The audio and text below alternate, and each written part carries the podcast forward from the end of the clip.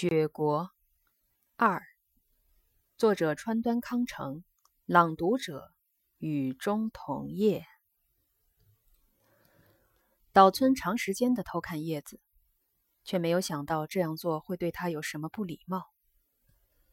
他大概是被镜中目镜那种虚幻的力量吸引住了。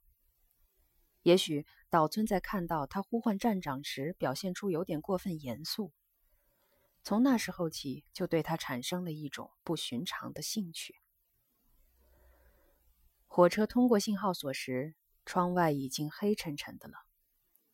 在窗玻璃上流动的景色一消失，镜子也就完全失去了吸引力。尽管叶子那张美丽的脸依然映在窗上，而且表情还是那么温柔，但岛村在他身上却发现，他对别人似乎特别冷漠。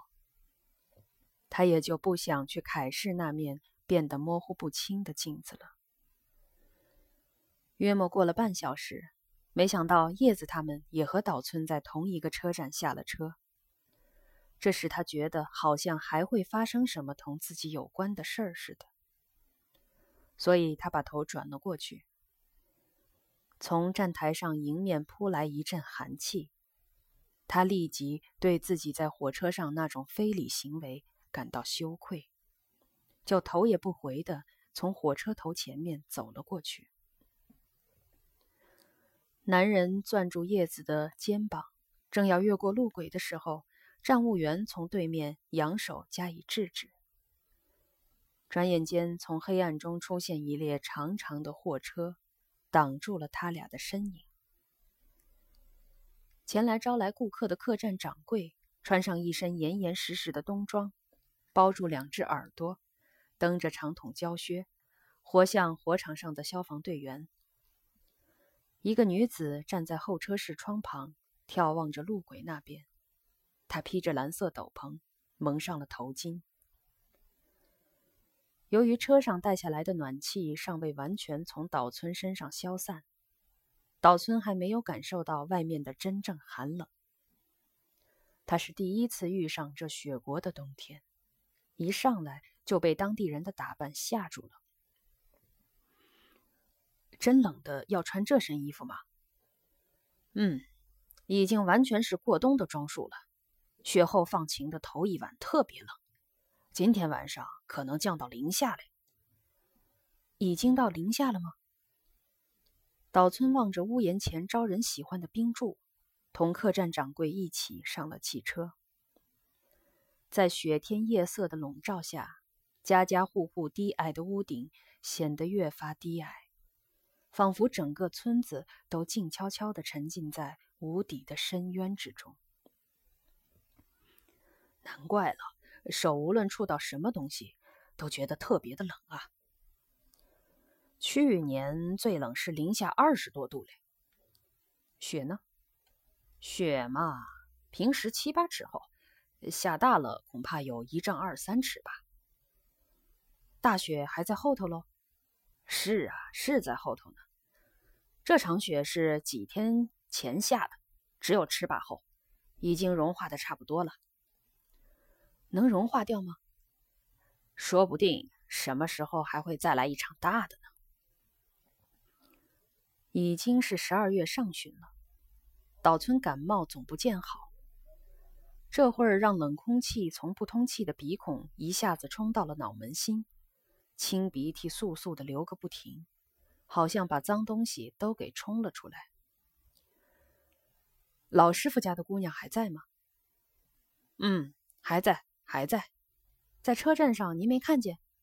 披着深蓝色斗篷的就是，就是他。回头可以请他来吗？今天晚上。是今天晚上，说是老师傅的少爷坐末班车回来，他接车去了。在木槿镜中看到叶子照拂的那个病人，原来就是岛村来会晤的这个女子的师傅的儿子。一了解到这点，岛村感到仿佛有什么东西掠过自己的心头，但他对这种奇妙的因缘并不觉得怎么奇怪。倒是对自己不觉得奇怪而感到奇怪。岛村不知怎的，内心深处仿佛感到，凭着指头的感触而记住的女人，与眼睛里灯火闪映的女人，他们之间会有什么联系？可能会发生什么事情？这大概是还没有从木槿的镜中清醒过来的缘故吧。他无端的喃喃自语：“那些木槿的流逝，难道就是时光流逝的象征吗？”滑雪季节前的温泉客栈是顾客最少的时候。岛村从室内温泉上来，已是万籁俱寂了。他在破旧的走廊上。每踏一步，都震得玻璃门微微作响。在长廊尽头账房的拐角处，亭亭玉立的站着一个女子。她的衣服下摆铺展在乌亮的地板上，使人有一种冷冰冰的感觉。看到衣服下摆，岛村不由得一惊：他到底还是当艺妓了吗？可是。他没有向这边走来，也没有动动身子，做出迎客的娇态。从老远望去，他那亭亭玉立的姿势使他感受到一种真挚的感情。他连忙走了过去，默默地站在女子身边。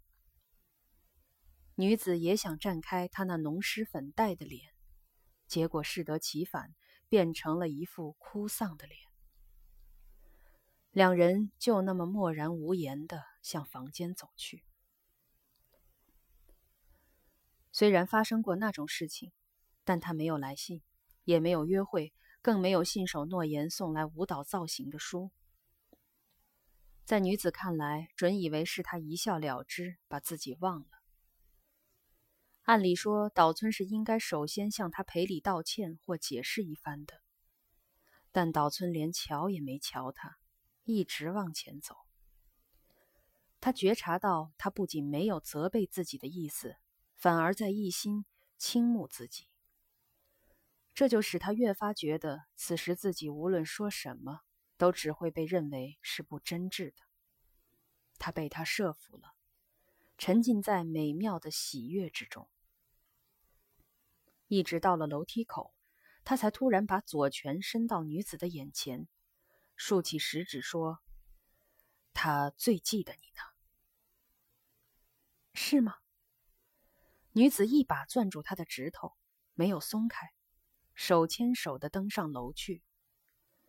在被炉前，他把他的手松开时，一下子连脖子根都涨红了。为了掩饰这点，他慌慌张张的又抓住了他的手，说：“你是说，他还记得我吗？”他从女子的掌心里抽出右手，伸进被炉里，然后再伸出左拳，说：“不是右手，是这个呀。”“嗯，我知道。”他装作若无其事的样子，一边抿着嘴笑起来，一边掰开他的拳头，把自己的脸贴了上去。“你是说，他还记得我吗？”“哦。”真冷啊！我头一回摸到这么冰凉的头发。东京还没下雪吗？虽然那时候你是那样说了，但我总觉得那是违心的话。要不然年终岁末，谁还会到这样寒冷的地方来呢？那个时候已经过了雪崩危险期，到处一片嫩绿。是登山的季节了。过不多久，饭桌上就将看不见新鲜的通草果了。岛村无所事事，要换回对自然和自己容易失去的真挚感情，最好是爬山。于是他常常独自去爬山。他在县界区的山里待了七天。那天晚上一到温泉浴场，就让人去给他叫艺妓。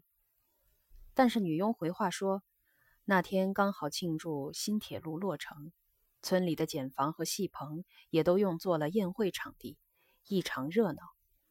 十二三个艺妓人手已经不够，怎么可能叫来呢？不过老师傅家的姑娘，即便去宴会上帮忙，顶多表演两三个节目就可以回来。也许他会应召前来吧。岛村再仔细的问了问，女佣做了这样简短的说明：三弦琴，舞蹈师傅家里的那位姑娘，虽不是艺妓，可有时也应召参加一些大型宴会什么的。这里没有年轻的，中年的倒很多，却不愿跳舞。这么一来，姑娘就更显得可贵了。虽然她不常一个人去客栈旅客的房间，但也不能说是个无暇的良家闺秀了。岛村认为这话不可靠，根本没有把她放在心上。约莫过了一个钟头，女佣把女子领来，岛村不禁一愣，正了正坐姿。女子拉住站起来就要走的女佣的袖子，让她依旧坐下。女子给人的印象洁净的出奇，甚至令人想到她的脚趾弯里大概也是干净的。岛村不禁怀疑起自己的眼睛，是不是由于刚看过初夏群山的缘故？她的衣着虽带几分艺妓的打扮，可是衣服下摆并没有拖在地上。而且只穿一件合身的柔软的单衣，唯有腰带很不相称，显得很昂贵。这副样子看起来反而使人觉得有点可怜。女佣趁他们俩谈起山里的事儿，站起来就走了。然而，就连从这个村子也可以望见的几座山的名字，那女子也说不齐全。岛村提不起酒兴。女子却意外坦率地谈起自己也是生长在这个雪国，在东京的酒馆当女士时被人赎身出来，本打算将来做个日本舞蹈师傅，用以维持生计。可是刚刚过了一年半，她的恩主就与世长辞了。也许从那人死后到今天的这段经历，才是她的真正身世吧。这些他是不想马上坦白出来的。他说是十九岁，果真如此。这十九岁的人看起来倒像有二十一二岁了。岛村这才得到一点宽慰，开始谈起歌舞伎之类的事儿来。他比他更了解演员的艺术风格和意识，也许他正渴望着有这样一个画伴吧，所以津津乐道。谈着谈着，露出了烟花巷出身的女人的坦率天性。她似乎很能掌握男人的心理。尽管如此，岛村一开头就把她看作是良家闺秀。加上她快一个星期没跟别人好好闲谈了，内心自然热情洋溢。首先对她流露出一种依恋之情。他从山上带来的感伤。也浸染到了女子的身上。翌日下午，女子把玉具放在过道里，顺便跑到他的房间去玩。他正要坐下，岛村突然叫他帮忙找个艺妓来。你是说帮忙？还用问吗？真讨厌！我做梦也没想到你会托我干这种事儿。他漠然的站在窗前。眺望着县界上的重山叠峦，不觉脸颊绯红了。这里可没有那种人。说谎。这是真的吗？说着，他突然转过身子，坐在窗台上。这可绝对不能强迫命令啊！一切得听随意记的方便。说真的，我们这个客栈一概不帮这种忙。